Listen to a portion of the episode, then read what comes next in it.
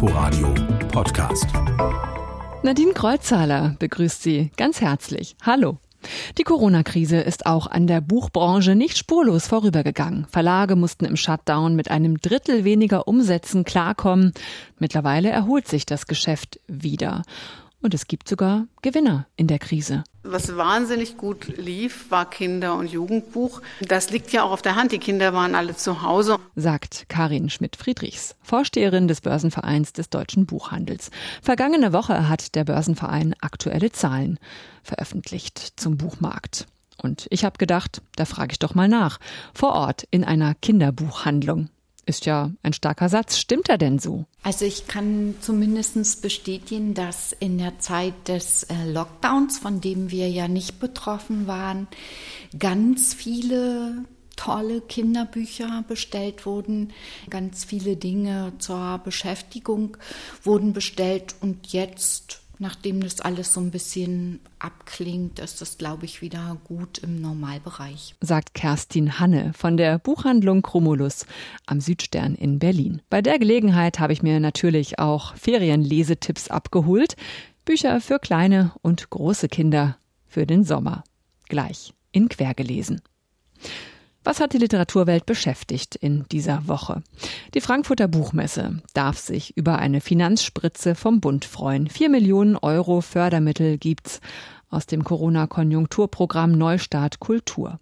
Die Buchmesse will mit den Geldern zum Beispiel digitale Plattformen kostenlos zur Verfügung stellen und Verlagen bei ihrem Messeauftritt unter die Arme greifen, die Preise für Standgebühren für kleine und mittlere Verlage runtersetzen.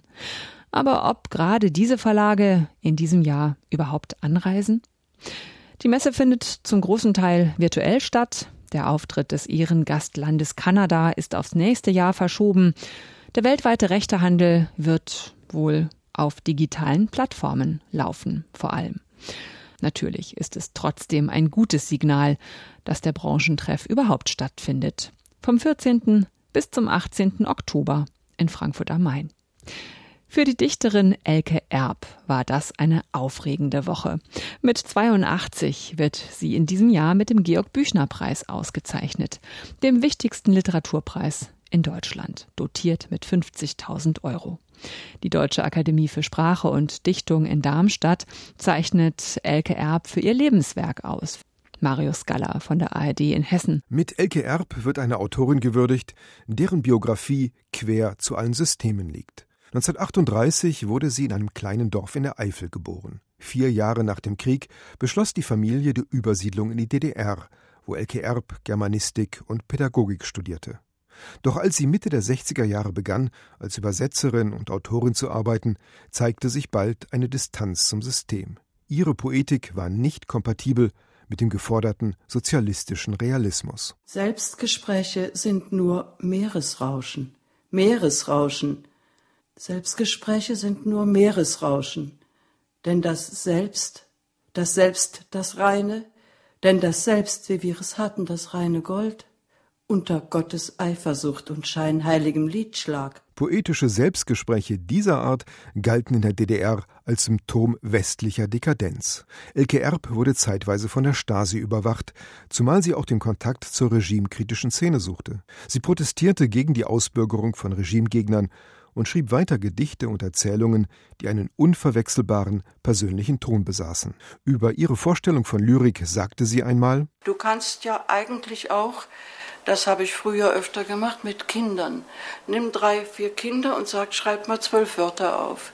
Du kriegst bei jedem Kind eine Charakteristik von ihm selbst. Und da ist dann oft schon eine ursprüngliche Kraft von po Poesie, wirklich Kraft. In ihren Büchern wie Der Faden der Geduld, Kastanienallee oder Der wilde Forst, der tiefe Wald erkundete sie gleichermaßen die intimen Regungen der eigenen Seele wie die Dinge ihrer Umgebung. Elke Erb publizierte weiter, erhielt in der gesamtdeutschen Republik Aufmerksamkeit und Literaturpreise und gilt als eine der wichtigsten literarischen Stimmen aus den neuen Bundesländern. Am 31. Oktober soll der Büchnerpreis in Darmstadt dann an Elke Erb übergeben werden. Eine große Verlegerpersönlichkeit hat gestern ihren 90. Geburtstag gefeiert. Klaus Wagenbach. Bundespräsident Frank-Walter Steinmeier hat auch gratuliert und die jahrzehntelange Bedeutung Wagenbachs für die intellektuelle Landschaft Deutschlands betont. Dabei galt Klaus Wagenbach in den 70er Jahren als Enfant terrible unter den Verlegern. Er druckte das Manifest der Roten Armee-Fraktion und hielt die Grabrede für Ulrike Meinhoff.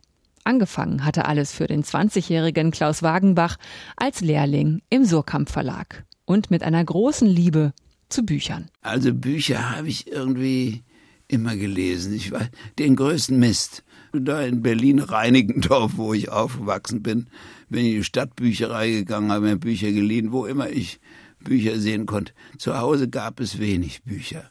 Aber dann kam der große Moment, unvergesslich, der 8. Mai 1945. Endlich waren diese Dreckschweine weg. Und jetzt war man natürlich scharf auf die verbotenen Sachen. Von Sartre bis zu Faulkner, von Faulkner bis zu Anna Segers.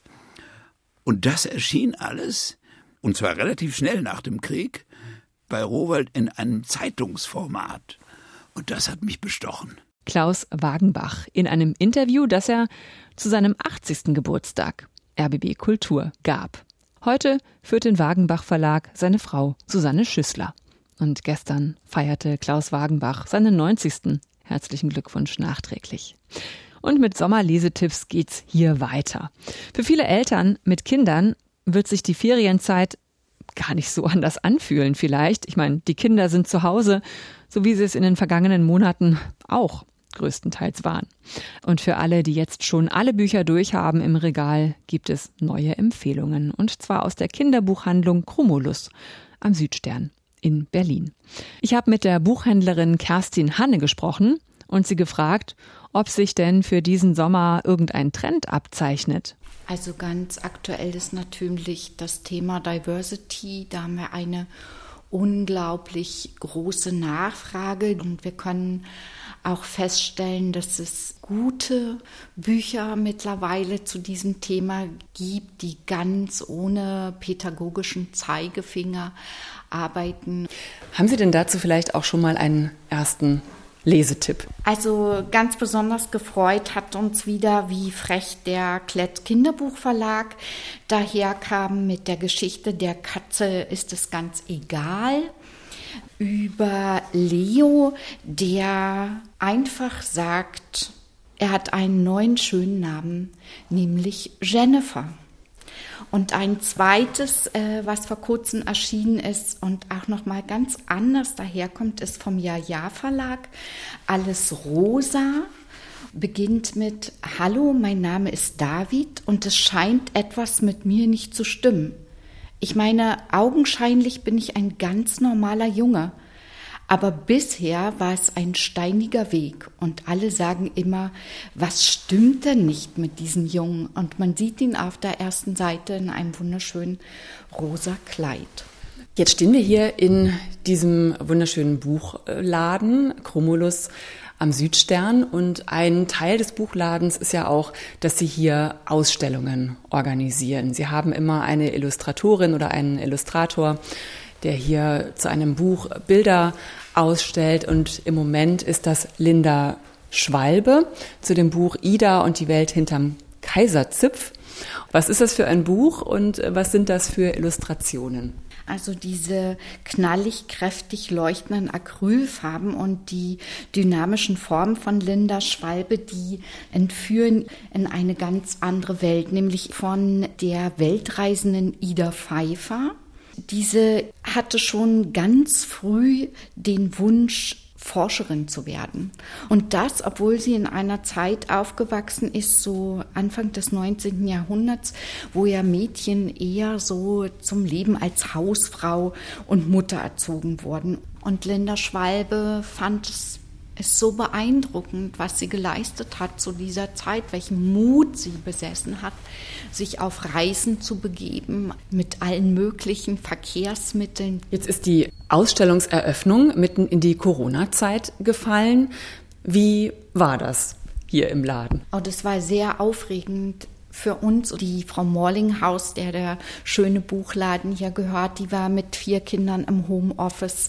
Mein Kollege hat in unglaublicher Eile und Perfektion hier eine Versandstation errichtet. Wir hatten viel Unterstützung und die Linda hat sich also bereit erklärt, hierher zu kommen. Und natürlich konnten wir nicht viele Kindergruppen, die sonst immer bei uns zu Besuch sind, äh, diesmal einladen. Also haben wir kleine Slots eingerichtet, die man buchen konnte. Die Linda hat auch so wunderbare Objekte noch gebastelt. Deshalb haben wir uns entschlossen, ab dem 20.07. die Ausstellung auch wieder zu öffnen. Man kann sich telefonisch hier anmelden. Es wird spannende Aufgaben zum Entdecken geben. Ida und die Welt hinterm Kaiserzip von Linda Schwalbe.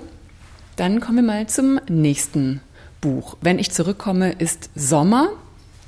Das ist äh, von Wouter Klotweig und die Geschichte erzählt von Anne, die mit ihrem Vater, der Arbeitspferde züchtet und ihrer Mutter, die Balletttänzerin ist, auf einem kleinen Hof lebt. Und eines Tages braucht ihr Onkel Theo, der im Schwarzen Wald lebt, für seine Arbeit ein neues Pferd. Und sofort ist für Anne klar, sie wird ihm dieses Pferd bringen. Und obwohl dieser Ritt entlang des Flusses mehrere Tage dauern wird, stimmen ihre Eltern ihrem Plan zu. Und die Mutter sagt, natürlich finde ich das gut. Wie gern hätte ich das damals selbst gemacht.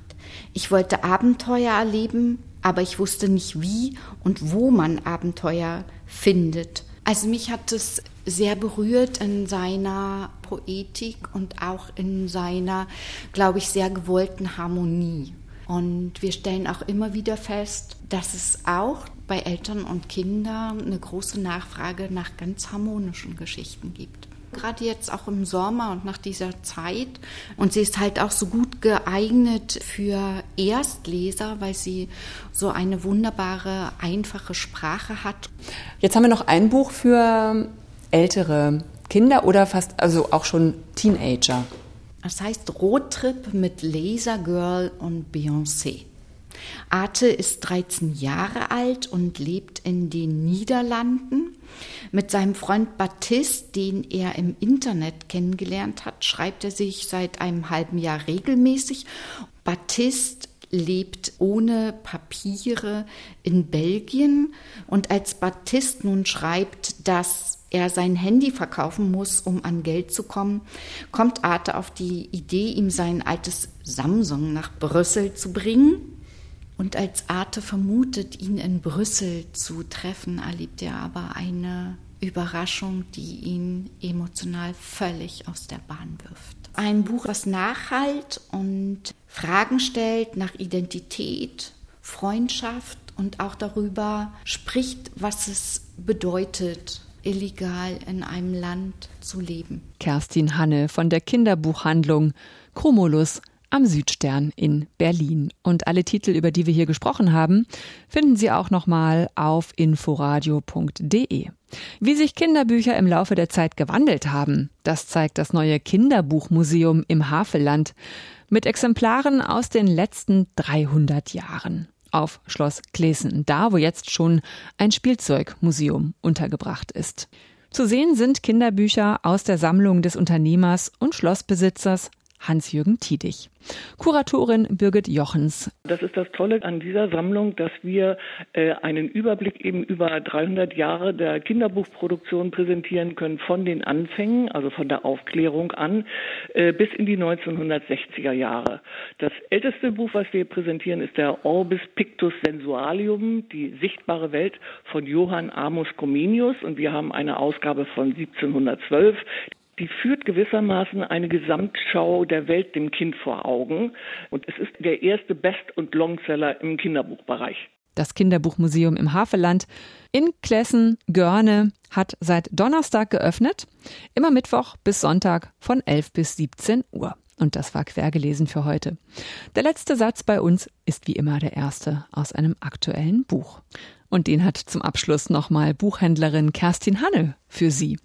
Aus Wenn ich zurückkomme, ist Sommer von Wouter Klotweig. Theo braucht ein Pferd. Anne schaut auf. Vater sagt es einfach so, als wollte Theo sich mal eben einen Hammer ausleihen oder eine Zange. Einen schönen Sonntag noch wünscht Nadine Kreuzzahler. Inforadio Podcast.